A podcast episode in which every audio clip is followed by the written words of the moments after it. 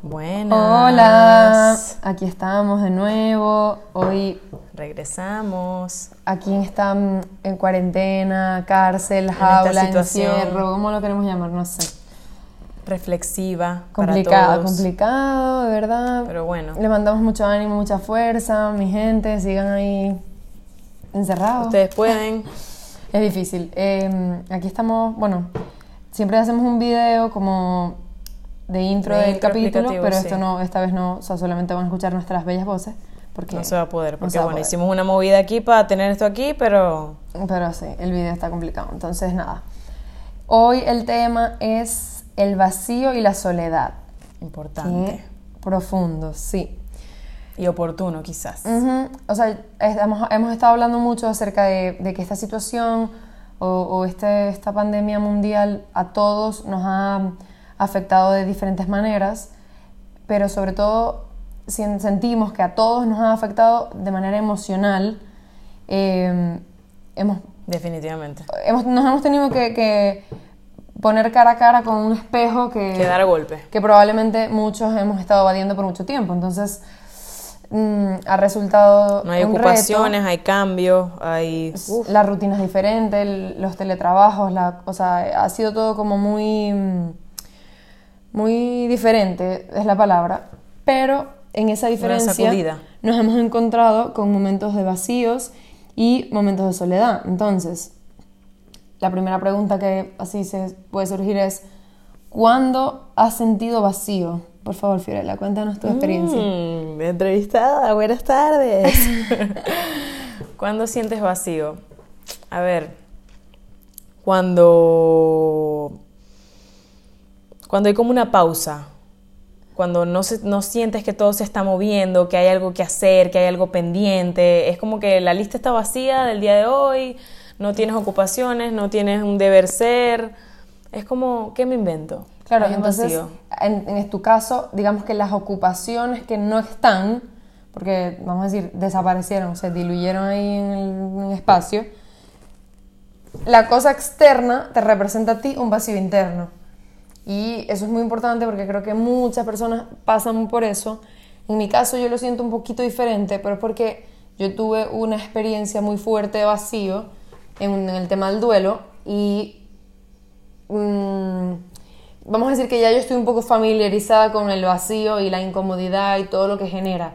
O sea, porque el vacío engloba angustia, incertidumbre, miedo, Exacto. rabia, No es solo eso, Entonces, todo ese cúmulo de emociones que, que están dentro de ese vacío, vamos a decir que mm, ya a mí me ha tocado por otro lado atravesarlo. Entonces, en este caso específico, lo he sentido muy fuerte porque es incómodo, o sea, es incómoda la incertidumbre, es incómodo no saber qué va a pasar mañana o dentro de tres meses y que también están vacíos los planes que tenías del futuro.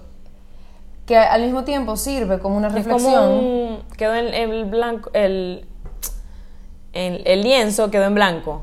Y obviamente da angustia. Da mucha porque angustia, porque ahora qué voy a pintar allí. ¿quién lo construye? ¿Cómo lo voy a construir? O sea, Y además que, bueno, todo el terrorismo mental que nos están fatal. haciendo las noticias la gente y tal es muy complicado. Pero, pero mm, terror. el vacío se siente de diferentes maneras y vamos a decir que tiene diferentes disparadores para cada persona. Entonces, lo interesante es que te preguntes, o que cada quien se pregunte, ok, ¿cuándo siento el vacío? O sea, de mi rutina, de mi nueva rutina y de esta nueva mm, forma de vivir que probablemente no sea duradera porque en algún momento tendremos una rutina diferente aparte, que no va a ser ni la anterior ni esta, pero una completamente nueva. Tendrá sus retos también, pero ajá. Exactamente. Entonces, ¿qué me hace sentir vacío? O sea, me hace sentir vacío tener, no tener tareas que hacer pendientes, o me hace sentir vacío no estar, no ver, tener contacto con otras personas físicamente, o me hace sentir vacío. O todo un poquito. Claro, o eh, eh, como, como lo decía al principio, enfrentarte con ese espejo, o sea, te estás viendo y no puedes huir de ti. O sea, ya no tienes, ah, bueno, no, que voy a casa de una amiga, que me voy a tomar una cerveza, que... No, no, o sea, Nada. en algún momento te puede hacer que te llenes de actividades y autoexigencia como millones de horas de ejercicio, todas las recetas que... Ay, Dios mío, qué Pero se asco. te va a acabar y te vas a fastidiar. De verdad, ya, o sea, los reticos estos, que si el chocolate, que si el otro, ya, por favor. Entonces, Lo retico. hacemos de todas las, las actividades posibles, pero va a llegar un momento en el que ya no puedes seguir huyendo. Entonces allí empieza la angustia, la ansiedad, no sé qué, que lo que en verdad está sucediendo es que estás sintiendo un vacío y es muy difícil de identificar y de poner en palabras. Entonces, ¿cómo actúas cómo- cuando llega ese vacío? Cuando, cuando te estás sintiendo que, que el desespero, que quieres huir y que estás en el vacío, ¿cómo lo, lo atraviesas? El instinto, yo creo que mío y de muchas personas que tengo alrededor es huir. ¿A dónde? Eh, ocupaciones, rumba, beber, eh, salir, si hablar con no alguien, llamar. ¿Será teléfono? Ah, ahorita, no, ahorita, no hay Ahorita. escapatorio, mami. O sea, ahorita es sentate ahí, pensarlo y, y si te da estrés, respira un poquito más y respira y respira y respira y estudiar. Mm. Pero creo que es algo que más allá de lo que diga quien sea que diga, que esto es horrible, que esto la economía va a caer, pero esto lo necesitábamos todos. O sea, una pausa y un respiro y un mirar. Yo creo que es un mirarnos totalmente y como un despertar de Porque de verdad... hemos estado viviendo en piloto automático, hemos estado viviendo en base a lo que otras personas nos decían que teníamos que hacer, las normas, Las respuestas que nos dan Las respuestas sin que- saber nosotros nuestra respuesta. Exactamente. Y entonces ahora es como te tienes que replantear todo y empezar a vivir la vida porque tú quieres hacer las cosas y no porque tienes que hacer las cosas. O sea, es un poquito dejar de hacer para empezar a hacer. Y eso me parece a mí que es la parte que más tenemos que rescatar de, de toda esta experiencia y donde, vamos a decir, aferrarnos y sobre todo no dejarla ir. Cuando, como Esa libertad, porque es una libertad de ser, que, no la tene- que pensamos que no la tenemos.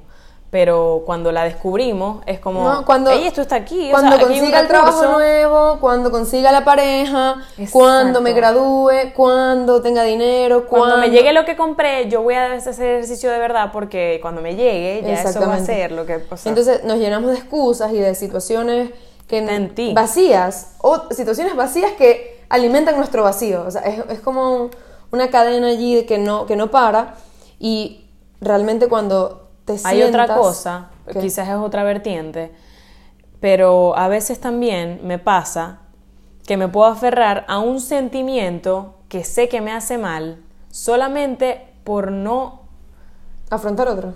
como que no haya nada, ¿me entiendes? Ok. O sea, yo prefiero sentirme triste por esto o sentirme que porque es que si no qué, abajo qué hay, no sé, Mm. me- yo me quedo ahí. La incertidumbre no te gusta. Exacto, yo, yo prefiero mi sentimiento triste viejo, mi nostalgia, lo que sea, a mi nuevo, no sé, mi nuevo vacío. Total.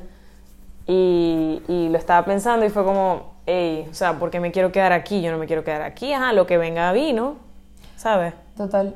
Entonces, ¿qué pasa en el vacío? ¿Qué pasa cuando en verdad enfrentas ese vacío y te encuentras, digamos, cara a cara con ese no sé? Ahí yo creo que, mm, que llegan como todos los miedos viejos, traumas, todas las malas experiencias que hemos tenido, los errores, y es como que una persecución y es como que no sabemos hacia dónde ir o, o- o qué es lo mejor o qué es lo peor porque estamos llenos de miedo y de... te pierdes un poco, porque si, si te alejas de todos tus estímulos y de todas las respuestas que te dan, entonces cuando es como que no, pero ¿quién soy? O sea, ¿qué es esto? Yo no, yo no entiendo. Pero ese es la- el momento perfecto. ¿Quién soy? No sabes quién eres porque nunca te has dedicado a construir una respuesta para esa pregunta. Entonces ahora te puedes dar, estar dando cuenta de, ¿sabes qué? Resulta que yo nunca en mi vida había hecho ejercicio, pero bueno, puede ser que sí me guste un poco. O todo lo contrario. Toda mi vida he hecho ejercicio porque, porque hay que hacerlo y punto. Hay que. Mm. Pero no me, no me interesa, eso no lo disfruto. O hago yoga porque dicen que cuando uno hace yoga, que la respiración, que la meditación, que no sé qué, y resulta que no. O Que no lo haces conscientemente. exactamente, o sea, no lo estás haciendo por, porque lo sientes como algo que deseas hacer, sino porque es lo, que, es lo bueno, esto es lo que hay que hacer. O sea, Está en la lista. me tomo un café todas las mañanas porque todo el mundo se toma un café todas las mañanas. no te rías, Fiorella. Bueno, Yo, me tomo un té, yo me tomo un té. entonces, pero lo hago porque es lo que me enseñaron y porque es lo que la sociedad dice que está bien. Pero, mm, y esa sociedad cuando se destruye, ¿dónde quedas tú? ¿Qué es lo que está pasando ahorita? Exactamente. O sea, punto ahí. Claro. Que no es el gobierno, que no es la sociedad, que no es la gente. Eres tú y tu criterio y tus razones que las has conseguido porque tú llevas un camino. Total. Entonces, le huimos al no sé. ¿Por qué le huimos al no sé? Le huimos porque no nos gusta buscar las respuestas nosotros, lo que tú decías al principio. Es mucho más fácil que otra persona me dé la respuesta. O sea, Voy a llamar a no sé quién a ver qué piensa. Y a veces quedas hasta más confundido. Claro. Porque no tiene nada que ver con lo que tú pensabas. Entonces es como que, ay Dios, pero ya va, ¿qué me dijo esta persona? entonces Ay, no, terminas entonces, haciendo qué? Lo que la persona te dijo o lo que tú en verdad querías hacer O no haces o nada. nada. porque te paralizas. Claro. O sea, e- es como las personas que pretenden, por ejemplo, que un terapeuta les dé las respuestas a sus problemas. No, no. La persona te puede dar un espacio, te puede escuchar, te puede ayudar, te puede hacer preguntas, pero es que todas las respuestas siempre las tenemos adentro. O sea, y es una frase súper cliché, y, pero es que es lo, lo más Y no es real. ponerse una mascarilla. No es ponerse... es El amor decir, propio. Exactamente, o sea, no es, ay, bueno, voy a cuidar mi cuerpo y mi alimentación y voy a ser flaca porque siempre he querido ser flaca en mi vida. No, pero es que lo estás haciendo de una manera sana porque ¿qué es lo que te está moviendo? O sea, te está moviendo la- el miedo o te está moviendo Exacto. el deseo de una mejor versión o lo que También, sea. también verlo es como cuando, o sea, como cuando lo haces muy drásticamente o cuando lo haces con paciencia o con, con granito a granito. Ahí lo vas viendo, porque cuando lo haces drásticamente, ese cambio drástico luego vuelve atrás drásticamente. Exactamente. Entonces son como, y eso también te des- desestabiliza. Te desestabiliza en vez, si tú dices, bueno, voy a quitar esta parte, me voy a quitar lo otro, o voy a hacer esto un poquito, poquito a poco, sin exigirte y sabiendo hasta dónde llega, puede ser más, más largo. Pero ya nos desviamos. ¿Por, Sí, qué nos le huimos al, ¿Por qué le huimos al vacío? Entonces, yo creo que le huimos porque est- estamos demasiado acostumbrados a que alguien nos diga qué tenemos que hacer. Sí. Eh, En todos los sentidos. Ni siquiera para, o sea, en las decisiones más importantes de nuestra vida, siempre tenemos opiniones de otras personas. Si yo quiero estudiar artes plásticas, no, mejor estudia diseño gráfico porque las artes plásticas después. O si yo quiero estudiar esto, no, porque entonces nos alejamos cada, o sea, mientras mientras los niños, vamos a decir, los adolescentes empiezan a crecer, se van alejando mucho más de su deseo y empiezan a ser parte de, una sociedad donde todo está Igual. Mm, sí, o sea, donde Canonizado, a- pues, es A, como- a pilotos automáticos, a que esto es lo que sí, esto es lo que no, y el que se salga de la línea es raro. Y si, bueno, Y es ahora- juzgado también. Yo creo que eso ha cambiado un poco, es verdad, en la actualidad, porque ya la gente como que se ha atrevido. O sea, ¿cuándo te hubieses imaginado tú que ibas a estar aquí hablando un podcast o, por ejemplo, con tu cuenta de Instagram pintando o yo escribiendo? Sí, O sea, yo no me lo hubiese planteado libertad. hace mucho tiempo.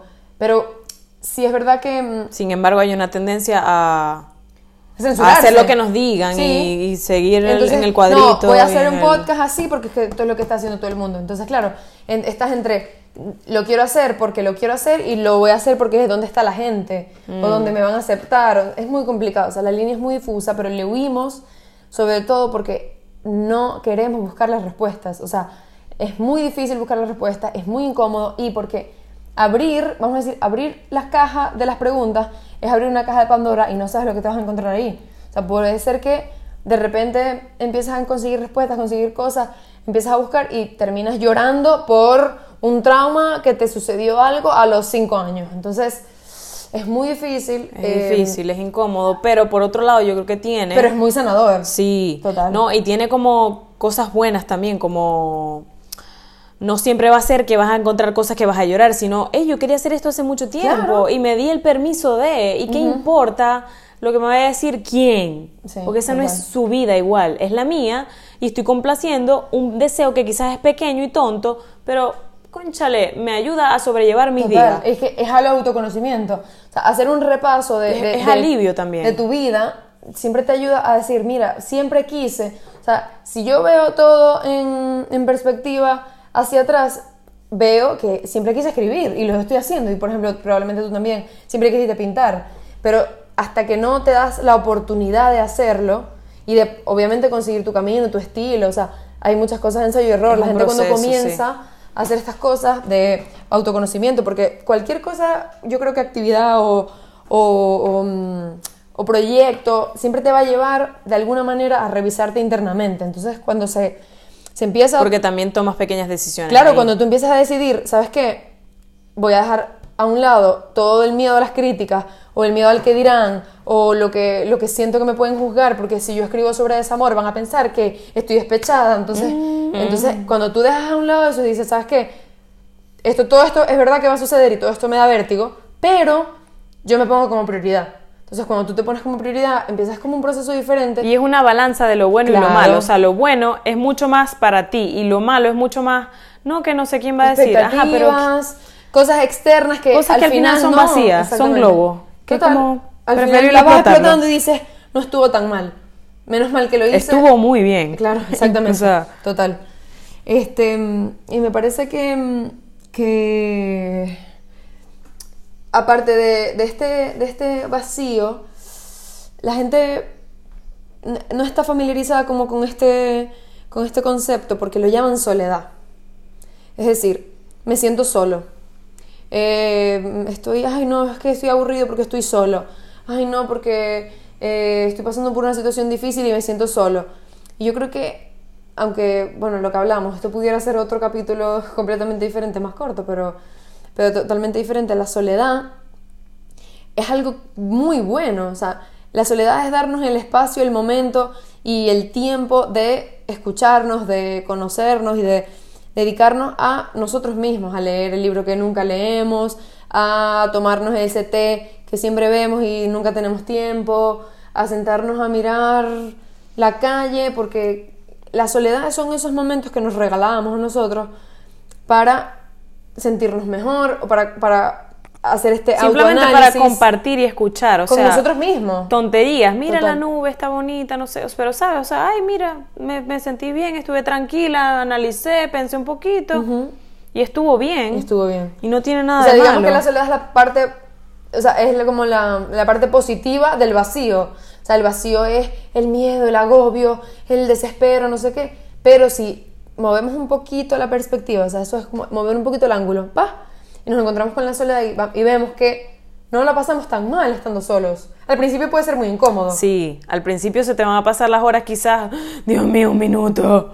Pero después de repente te vas a sorprender, ay, llegó gente. No sé, si llega gente a tu casa o lo que sea, ay, O de ya se me te- fue. O de repente bueno. te pasa, ¿sabes qué? Hoy no quiero salir, no quiero ver a nadie porque me quiero quedar conmigo tranquilamente aquí, relajada. Y esto me recuerda mucho a una amiga que, que, que, eh, vivía aquí en Madrid y eh, tenía un montón de grupos amigas y como que siempre estaban juntas, hacían todo juntas, salían, que si me iban a desayunar y entonces eran cinco personas, que si iban a no sé qué y entonces todas juntas, tal, tal.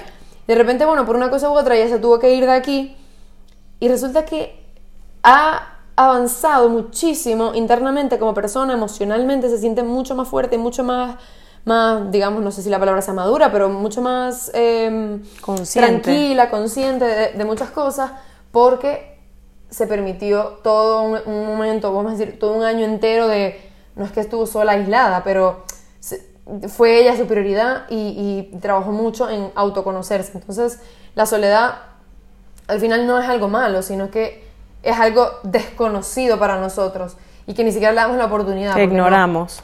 Exacto, o sea, no quiero, no quiero probar, no quiero intentar porque... Y después de repente te, te consigues con situaciones que te obligan a Ajá, tomar una esto, decisión. Como esto.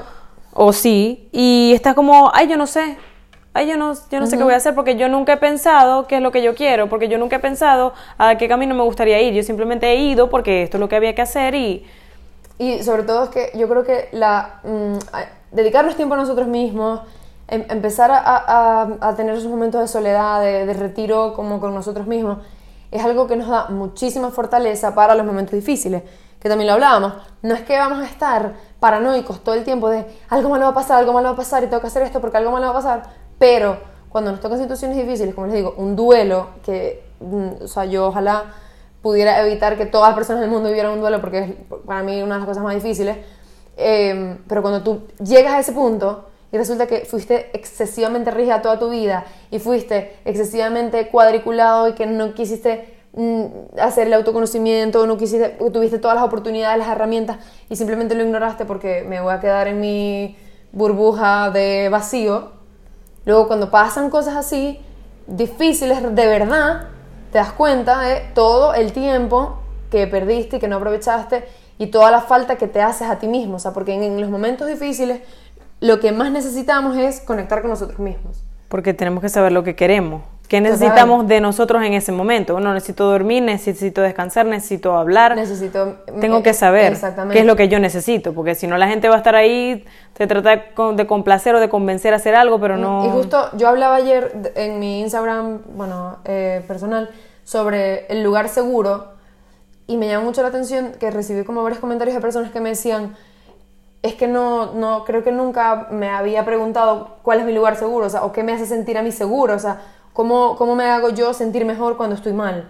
Entonces como, wow, tan importante como eso. La desconexión emocional que tenemos con nosotros mismos es muy, muy fuerte, o sea, que ni siquiera nos hacemos ese tipo de preguntas porque simplemente no.